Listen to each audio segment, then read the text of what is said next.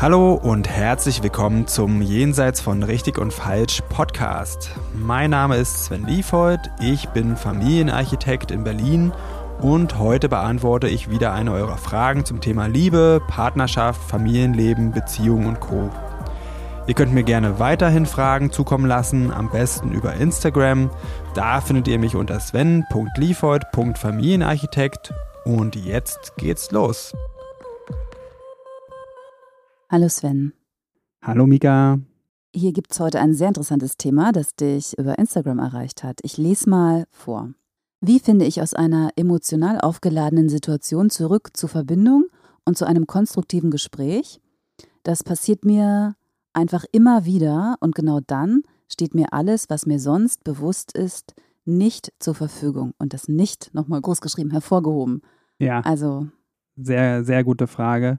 Ich lese das so, dass es einen Konflikt gibt und was emotional auf beiden Seiten sehr aufgeladen ist und es ist nicht möglich, ein konstruktives Gespräch zu führen. Und dann der andere Teil ist, eigentlich weiß ich es besser, aber in dem Moment komme ich da nicht ran. Verstehst du das auch so? Ja, genau so verstehe ich es auch.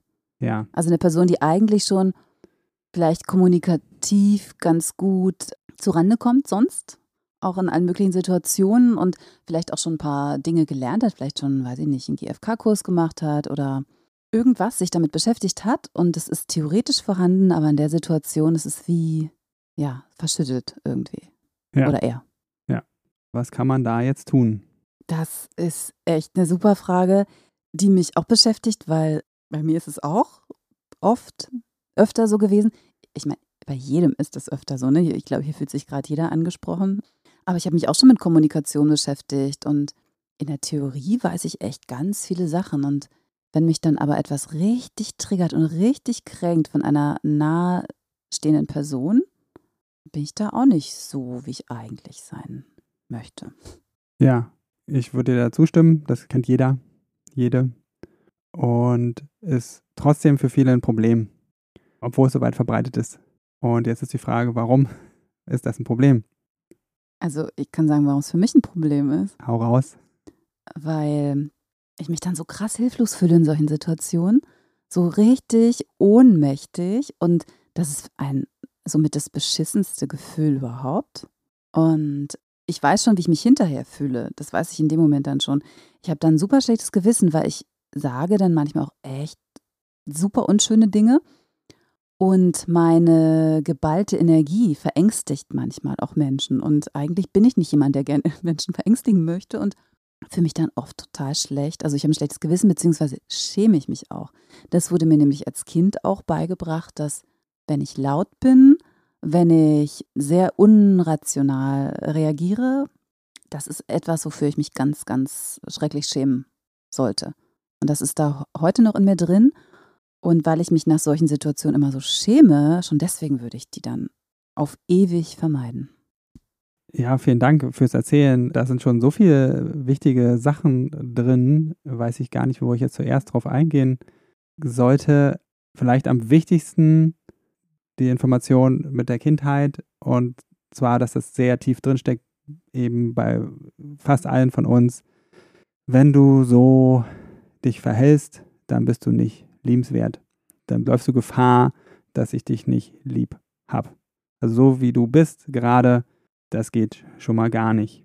Ja, und das ist sehr, sehr tief abgespeichert. Besonders was das Emotionale angeht, das ist leider in unserer Gesellschaft abgewertet.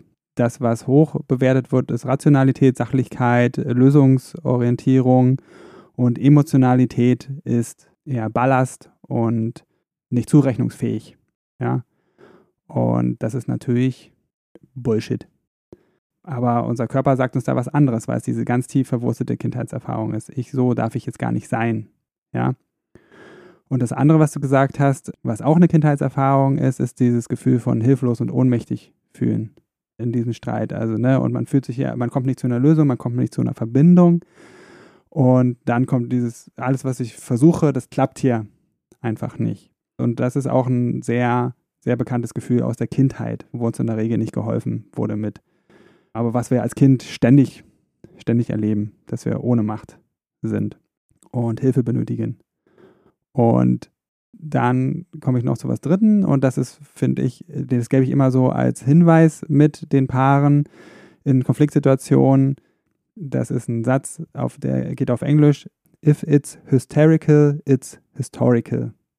Das heißt, wenn das so intensiv ist, dann ist das, was gerade bei dir an ist oder bei euch beiden, hat nichts, aber auch gar nichts mit der Gegenwart zu tun.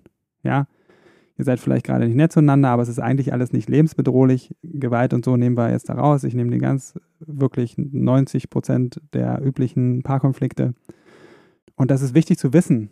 Das heißt nämlich, man kann das jetzt erstmal für den Moment bleiben lassen, in der Gegenwart das Problem zu lösen und den Fokus darauf legen, sich erstmal zu beruhigen. Das würde ich auch allen sagen. Und das ist überhaupt nicht schlimm, wenn einem das irgendwie passiert. Man muss dann nur irgendwie ein Ende finden. Ja, okay, manchmal auch geht auch das nicht. Je öfter man sich das vergegenwärtigt, ah, okay, wenn wir da drinnen sind, Pause machen, das ist erlaubt. Ja, also ja, Pause machen ist erlaubt, aber ich schaffe es dann oft nicht, eine Pause zu machen. Es wäre total vernünftig zu sagen, so, ich mache jetzt mal eine Pause, ich gehe dann jetzt mal, wir brauchen eh noch Brot, ich gehe jetzt ein Brot kaufen und dann gucken wir mal, wie es ist, wenn ich wieder da bin. Aber man kann sich irgendwie so schlecht entziehen aus den Situationen weil die so bedrohlich sind. Und keine Ahnung, wenn ich mich jetzt entziehe, dann weiß ich nicht, wie, wie soll es denn dann weitergehen? Oh Gott, das ist so, ja, man kann oft gar nicht so wirklich denken dann. Ja, aber auch das ist wieder ein Zeichen dafür, dass es aus der Kindheit kommt. Ein Anfang ist, das erstmal vorher zu wissen oder hinterher dann wieder zu erkennen, ah, da war es jetzt wieder gewesen. Bloß weil wir jetzt irgendwas wissen, heißt noch lange nicht, dass wir das können. Ja, ich beschreibe das immer ganz gerne mit Klavier spielen oder, oder, irgendein Instrument, selbst wenn du von einem richtig guten Lehrer, wenn dir das alles erklärt, wie das funktioniert mit den Tasten und den Finger musst du da hinsetzen und das funktioniert so am besten und so funktioniert Noten lesen, selbst wenn du das theoretisch alles kapiert hast, kannst du es doch noch überhaupt gar nicht. Du musst es üben und du wirst dich total oft verspielen und am Anfang wird es wahrscheinlich äh, sehr viele Misstöne geben. Und deswegen ist der Anfang erstmal das Verstehen und dann immer das immer wieder dranbleiben und immer wieder ah und sich hinterher zu korrigieren und dann hinterher zu sagen, ey, guck mal, da ist es uns wieder passiert und dann drüber zu sprechen.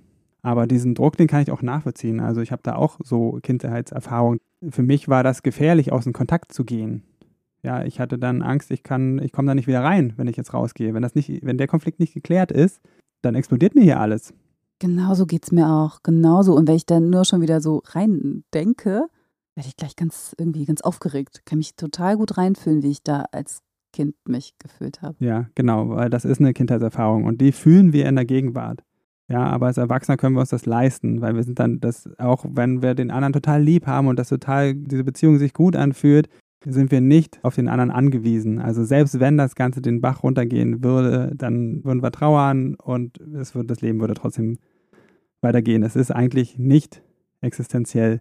Und äh, abgesehen davon, dass es auch nicht realistisch ist, ja, und wenn es so eine Beziehung ist, die tatsächlich dann zu Ende ist, weil man mal, weil man sagt, du, ich muss mich erstmal beruhigen, lass uns später weiterreden und dann ist die Beziehung zu Ende, dann ist das jetzt nun wirklich nicht eine Beziehung, der man lange nachtrauern sollte. Ja, insofern kann man nur was gewinnen, wenn man es wenn man's riskiert.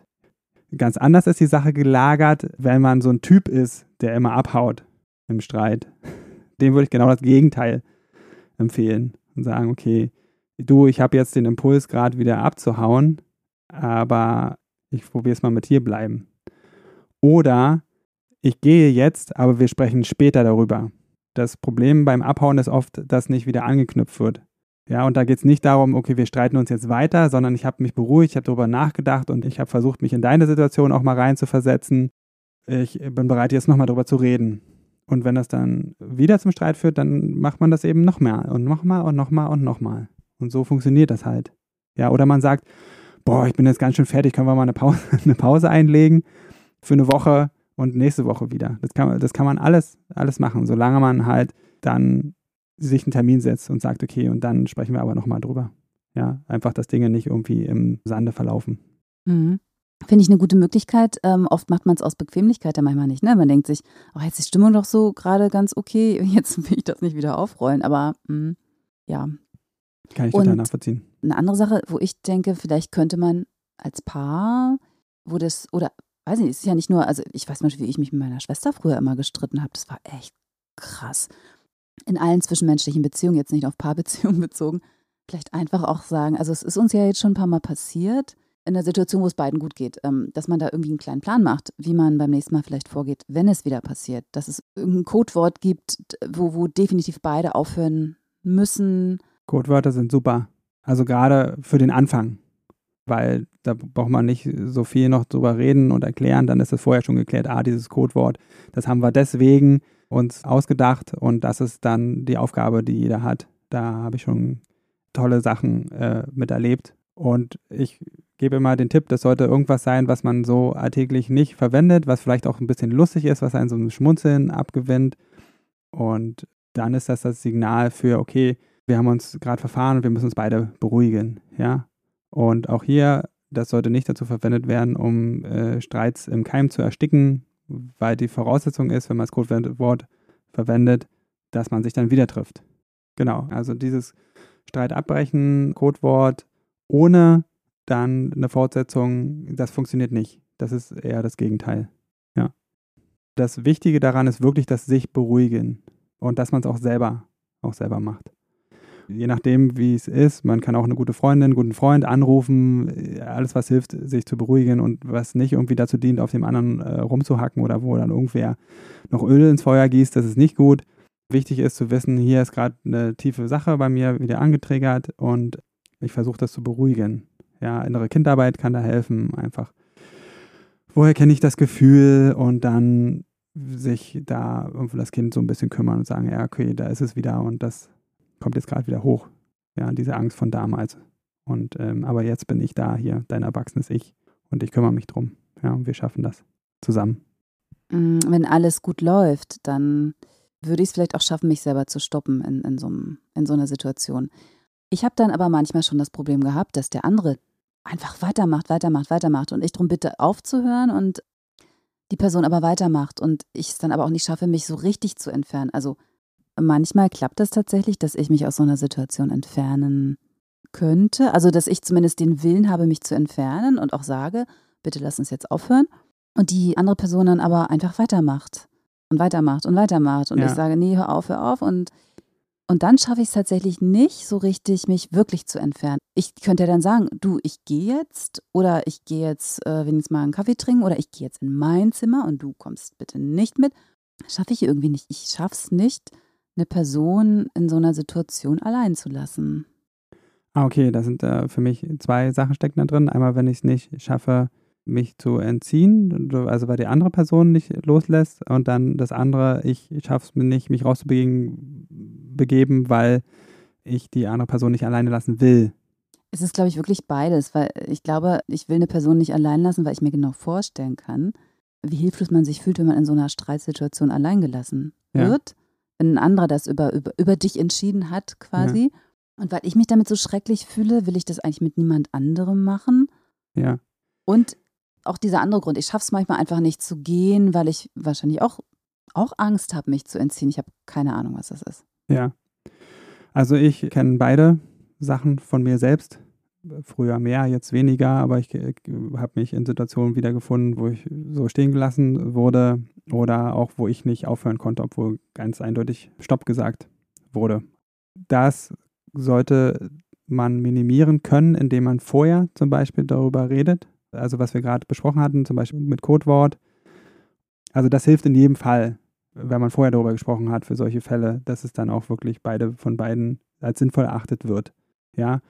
Und dann, wenn das besprochen ist, dann kann man das einfach nochmal sagen, das mit dem Codewort und sagen, hey, wir haben das gesagt, lass uns das mal machen, ist besser.